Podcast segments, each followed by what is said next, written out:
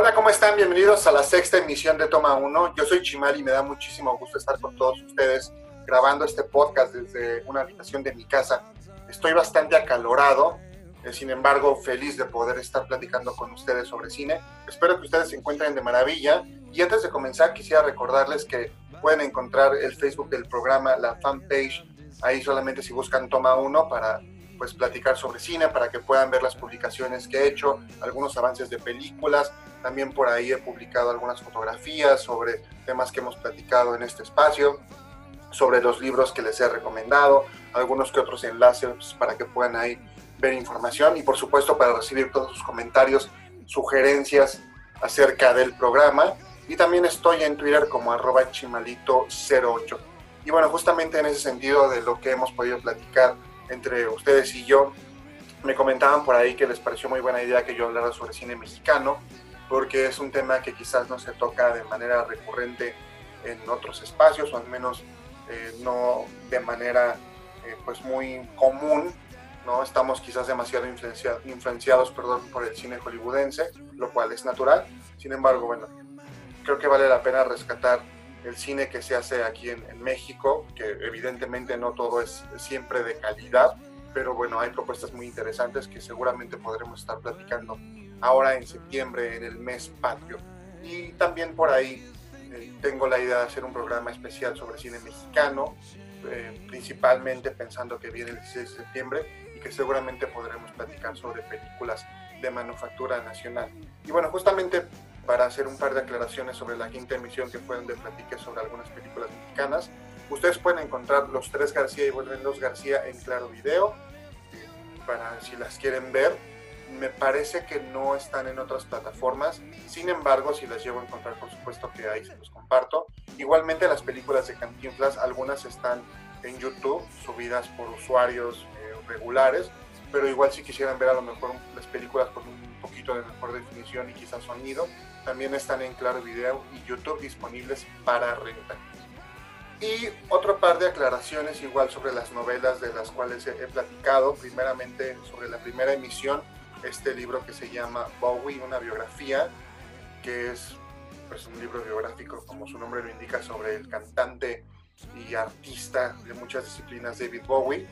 Yo personalmente lo compré, lo pueden encontrar también digital, si es que es su gusto leer eh, de manera, eh, bueno, en este formato. La realidad es que yo sí les recomendaría que si les interesa leerlo, lo compren, sobre todo por las ilustraciones que tiene el libro y pues que es parte del concepto que nos están ofreciendo. Entonces, ese sí lo recomiendo que lo compren. Asimismo, también platiqué con ustedes sobre la novela en la que está basado la serie Good Omens.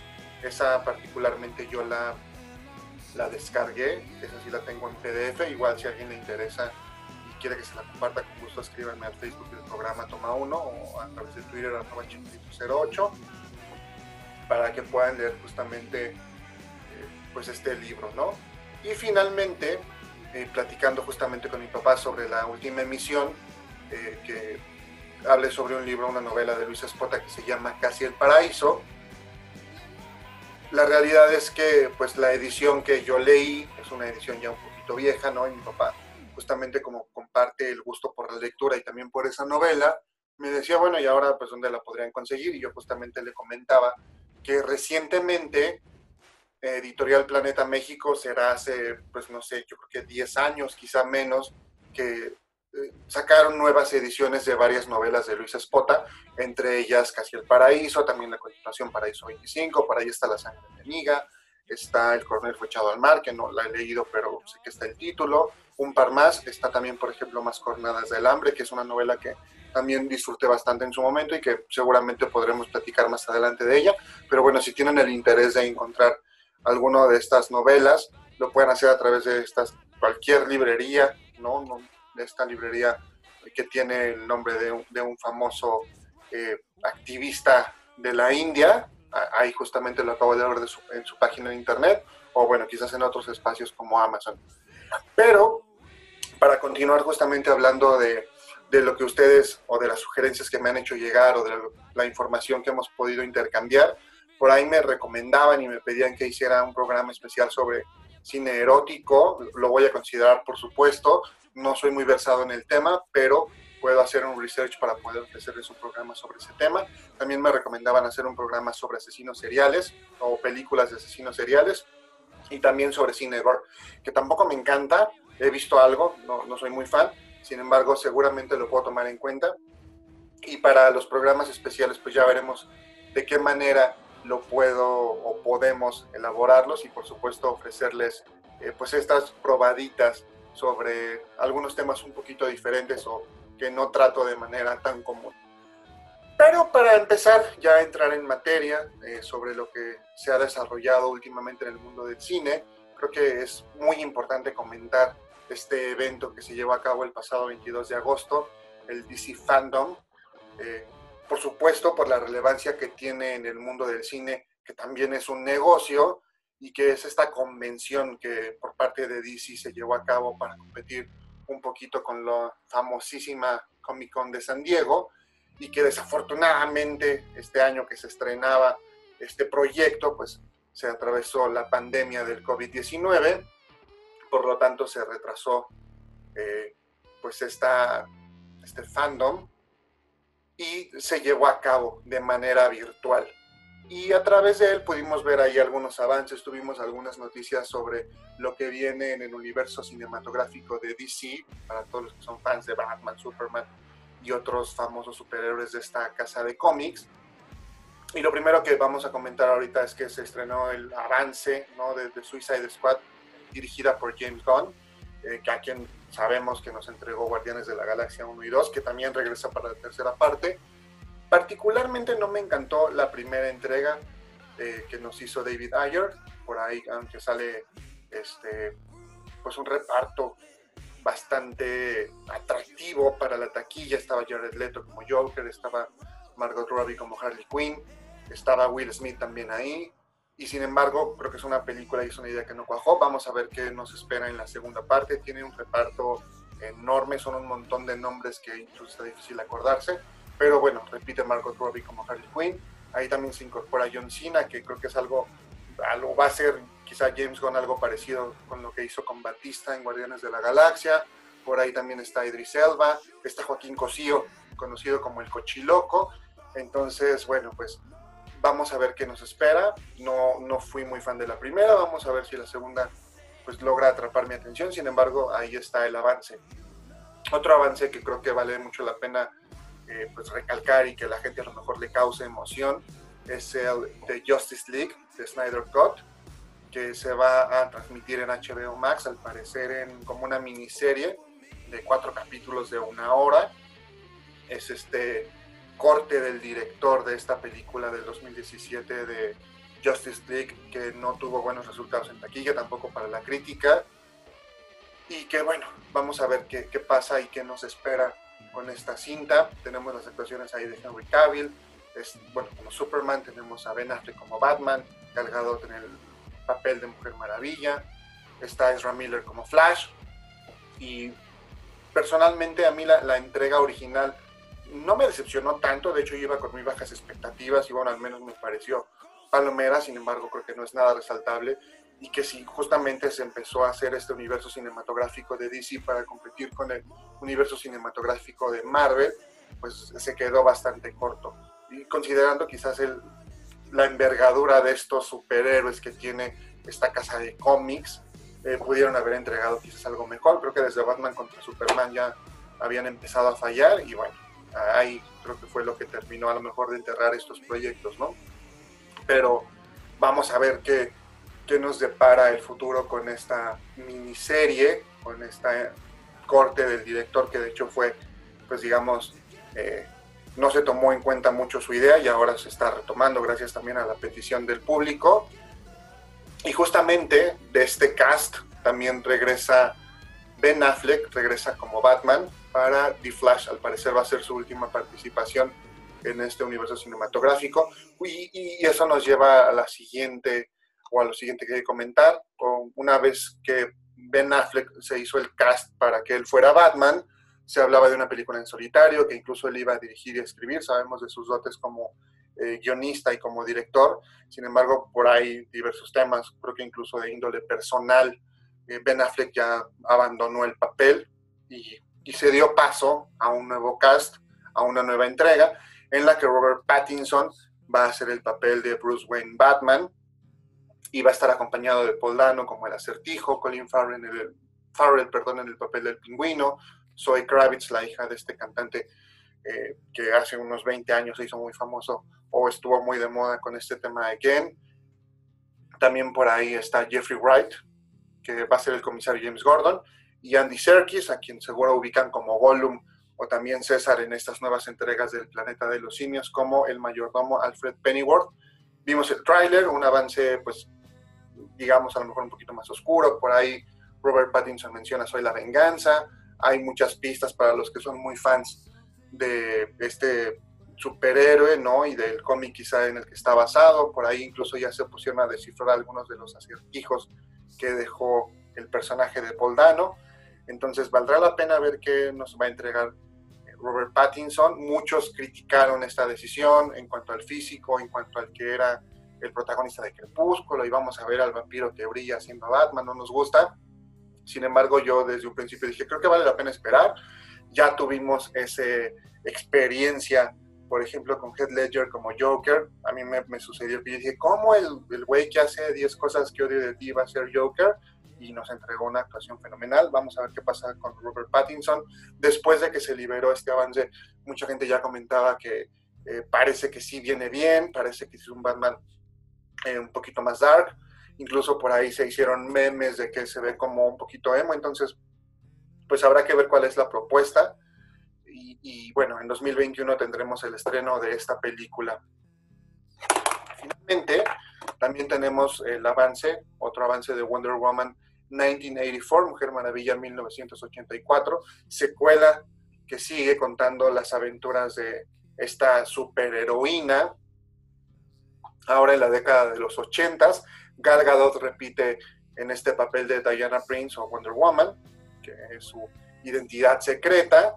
Y también tenemos de vuelta a Chris Pine, no sabemos cómo lo van a regresar, porque pues ya pasaron bastantes años desde que tuvieron su romance allá en la década de, los 30, 40. Pero pues también vuelve a aparecer, también está Kristen Wiig como Chita, esta actriz que ya vimos también algunos avances de cómo se va a ver, ¿no? incluso en los juguetes, Pedro Pascal, eh, que hizo el papel de Oberyn Martell en Game of Thrones, que a mí en lo personal me, cae muy bien ese actor y creo que valdrá la pena ver cuál es su papel, pues al parecer de villano en esta película, ubicada como ya dije en la década de los 80, el siglo pasado, ya el lejano, por cierto, no estamos hablando de pues 36 años, digamos, de diferencia a la época en la que se sitúa esta película, que eh, en lo personal no espero con grandes ansias, aunque la verdad la primera entrega me pareció bastante disfrutable y bastante buena, considerando que estamos hablando justamente de películas de superhéroes.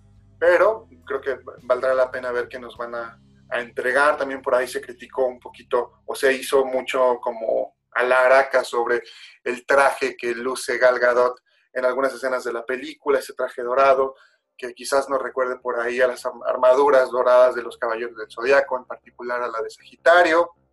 Y bueno, no sé sobre qué venga eso, no soy un experto en cómics ni soy muy fan, entonces igual si alguien nos puede platicar sobre de qué viene eso, se los agradeceré muchísimo. Y justamente en uno en uno de esos avances que nos mostraron sobre Wonder Woman, se puede escuchar de fondo una, una canción de la banda británica New Order, una rola que se llama Blue Monday, que personalmente me gusta bastante.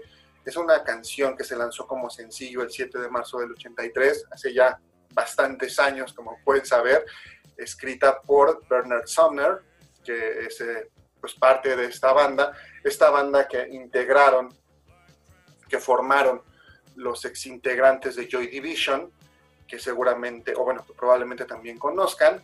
Y bueno, aprovechando, antes de mandar a que escuchemos esta canción, le mando saludos a mi amigo Adat Reyes, que justamente comparte también conmigo ese gusto por la música de Joy Division, una película que se llama Control, que me encanta y que posteriormente platicaremos sobre ella.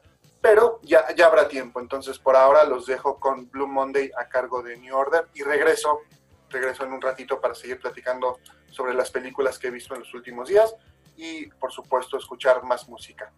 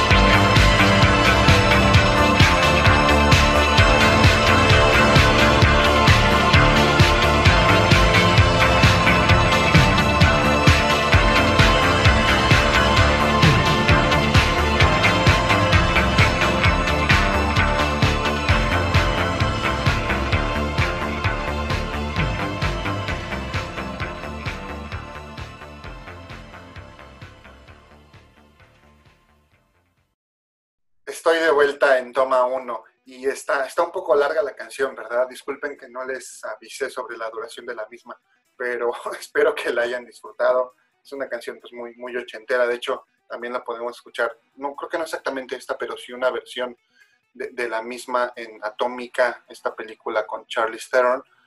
Pero bueno, seguimos hablando de cine.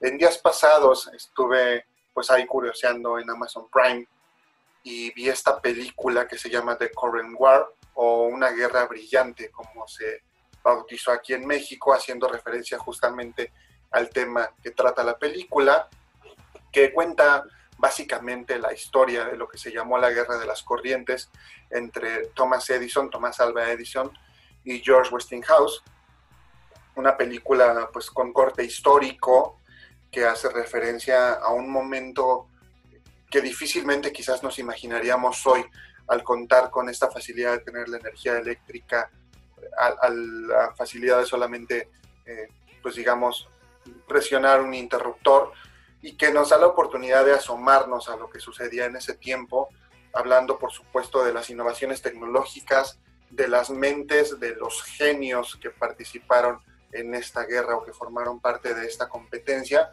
y por supuesto también de lo que implicaba a nivel de los negocios e intereses para quienes pues trataban de ganar como la supremacía en cuanto al control de la energía eléctrica, de la producción de la misma y por supuesto de las ganancias económicas que yo iba a representar para quien se pusiera a la cabeza.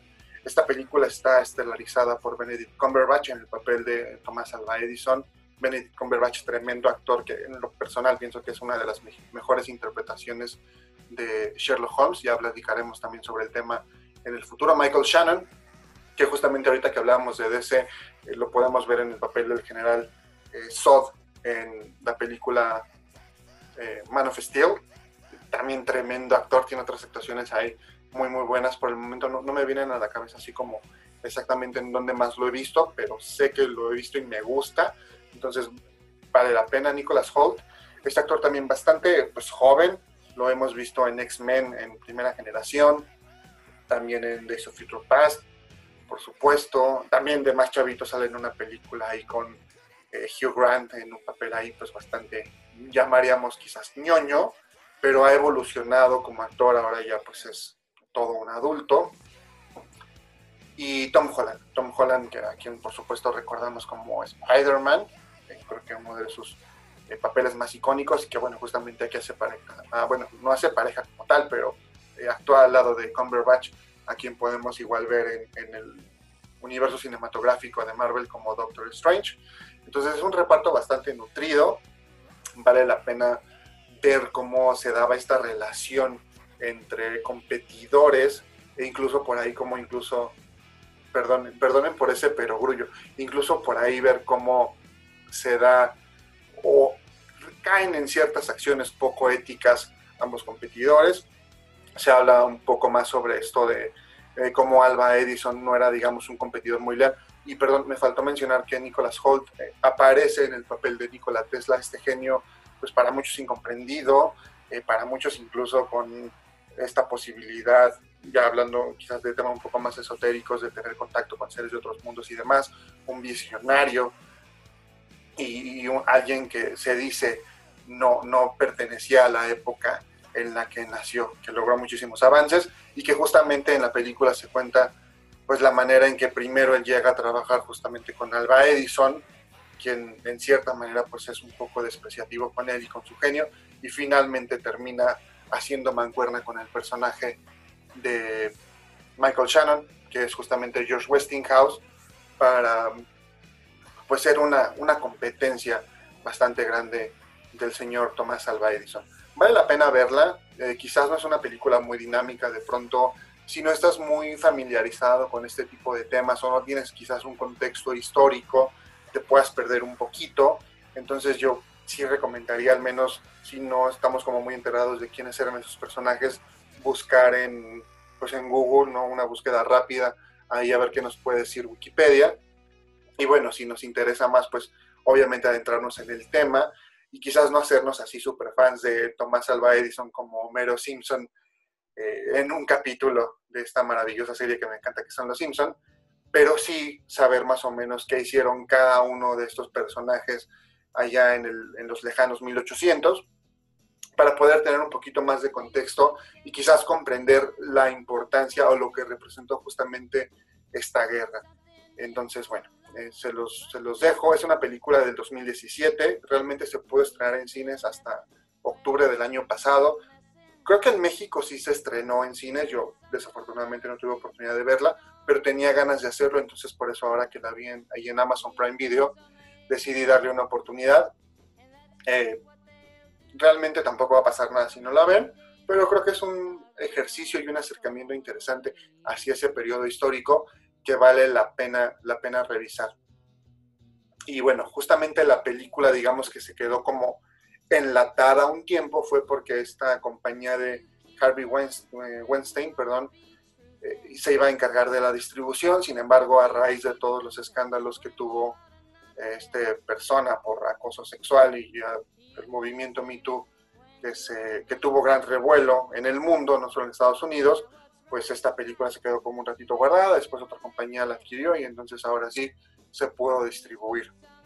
Y bueno, justamente hablando de escándalos sexuales, hablando de estos temas de acoso, que por supuesto pues son una cosa, una realidad, una triste realidad que podemos observar en todo el mundo y en todas las esferas, tanto eh, políticas como de empresas, de grandes compañías, de grandes organizaciones. Hay otra película, o más bien hay una película que justamente aborda este tema, una película del 2019 que en México se tituló El Escándalo, en inglés se llama Bombshell, y es una película dirigida por Jay Roach, que está protagonizada por Charlie Theron, Nicole Kidman y Margot Robbie en los roles principales, y habla sobre algunos relatos de mujeres que trabajaban en la cadena Fox News acerca de cómo Roger Ailes, el CEO de esta compañía, acosó sexualmente a varias de ellas. Entonces, pues es una película igual nuevamente histórica que se sitúa justamente en, una época en la que también estaban o estaban a punto de suceder las elecciones eh, para presidente en las que Donald Trump resultó vencedor, que por cierto ahora también estamos a la puerta de nuevas elecciones en Estados Unidos y el señor Trump está buscando la reelección. E igual, es, es una película que vale la pena ver justamente para eh, pues analizar este tipo de temas espinosos, difíciles y que sin embargo es importante hablar de ellos por la importancia que tienen, por el impacto que tienen y por supuesto también por el dolor que puede llegar a causar en las víctimas y en las personas cercanas a ellos. ¿no? Una película, pues si bien con una propuesta interesante, en lo personal no me encantó sobre todo hacia el final, porque pues a final de cuentas podemos hablar de que en muchos casos el dinero y ciertas posiciones o ciertos privilegios pues hace que de cualquier manera digamos que la justicia sí se pueda llegar a impartir, pero más allá de, ello, de lo que pueda representar, sí que una persona como estas pierdan cierto estatus o pierdan cierto poder, la realidad es que pues es como quitarle eh, una, un pelo a un gato. Entonces, en ese sentido, pues sí es muy triste ver de qué manera el poder, la influencia y por supuesto eh, las posibilidades económicas pueden llegar a hacer que pues, muchas personas lleguen a perpetuar, a perpetrar, perdón, ciertos crímenes sin tener consecuencia. Y como muchas veces, eh, pues estos perdones o, este, estos delitos pueden ser acallados con fuertes sumas de dinero. Entonces, creo que vale la pena verlo. Eh, si está interesante la propuesta. Sin embargo, pues lo, dejo por supuesto a su opinión. Ustedes serán los, los, jueces finales. También, pues por ahí se hablaba mucho de las actuaciones. Incluso, perdón, Charlie Theron y Margot, Robbie fueron eh, nominadas al Oscar. Ninguna de las dos se llevó la estatuilla. Eh, digamos que Charlie Theron pues, perdió ante Renée Zellweger en este papel de Judy y Margot Robbie ante Laura Dern por Historia de un matrimonio, entonces eh, pues tampoco digamos que es muy destacable, sin embargo pues vale la pena ver cómo estas mujeres entran en la piel de víctimas de acoso sexual. Justamente el personaje de Margot Robbie es un personaje ficticio que por supuesto ayuda a que la trama cuaje un poquito mejor ya que se puedan relatar estos casos de abuso o de acoso sexual por parte de The Royal Ailes. Finalmente, como les digo, ustedes serán los jueces que podrán decir si les gusta la película o no. Yo igual me quedé con ganas de verla el año pasado en salas. Aquí en México sí se estrenó en el cine, en cines, perdón. Pero particularmente tampoco puedo decir que me encantó. Sin embargo, es una, es una propuesta interesante que además denuncia estas actividades reprobables, ¿no? Que, que por supuesto siguen haciendo muchísimo daño eh, pues a todas las mujeres alrededor del mundo y en algunos casos también los hombres somos víctimas de acoso sexual. Y ya para despedirme y para ir cerrando este programa, recordarles una vez más eh, redes sociales arroba chimalito08 en Twitter, también en Facebook el programa está la fanpage Toma Uno para cualquier comentario y demás. Ahí estaré, por supuesto, publicando información sobre todo lo que hemos platicado y lo que platicaremos más adelante. Y haciendo remembranza y volviendo un poquito a la parte inicial del programa, algo que también fue muy destacado sobre el avance de Batman fue que utiliza música de Nirvana, una, una canción Ay, ¿cómo se llama esta canción que, sale en el tráiler de Nirvana? Déjenme buscar porque se me acaba de... No en el tráiler de Nirvana, perdón. En el tráiler de The Batman. Se me acaba... Se me acaba de ir. Eh, Something in the Way, perdón. La canción se llama Something in the Way, que aparece ahí en el avance, entonces eso fue algo que también le agradó a la gente. Esta canción de pronto sus escuchas en Spotify y en otras plataformas se dispararon, incluso hay ventas y bueno, no, los voy a mandar con esa canción. A mí particularmente sí me gusta Nirvana y me gusta mucho, pero me gustaría que, nos despidiéramos escuchando otra canción de Nirvana de pues, su álbum emblemático, el Nevermind del 92, que seguramente conocen que obviamente pues, rompió muchos récords y es todavía recordado hoy a casi 30 años de que salió. Es una canción que se llama Lithium escrita, por supuesto, por Dave, eh, perdón, eh, por Dave Grohl, ¡Ah! qué vergüenza, por eh, Kurt Cobain, Dave Grohl también participaba en esa banda en la batería y después hizo Foo Fighters y demás, y también me encanta, pero perdón, por Kurt Cobain, espero que la disfruten, espero que les haya gustado este programa y los espero en la próxima emisión para seguir platicando sobre cine, otros temas, libros, eh, demás tópicos de interés si ustedes comparten estos gustos conmigo. Yo soy Chimal y los espero en la próxima. Se quedan con Lithium a cargo de Nirvana.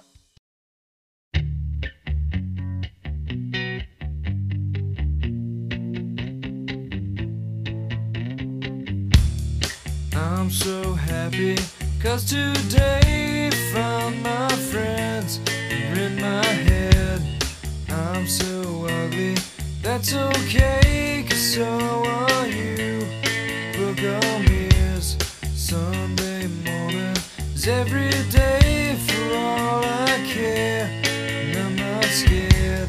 Light my candles in our days, cause I found God. Yeah!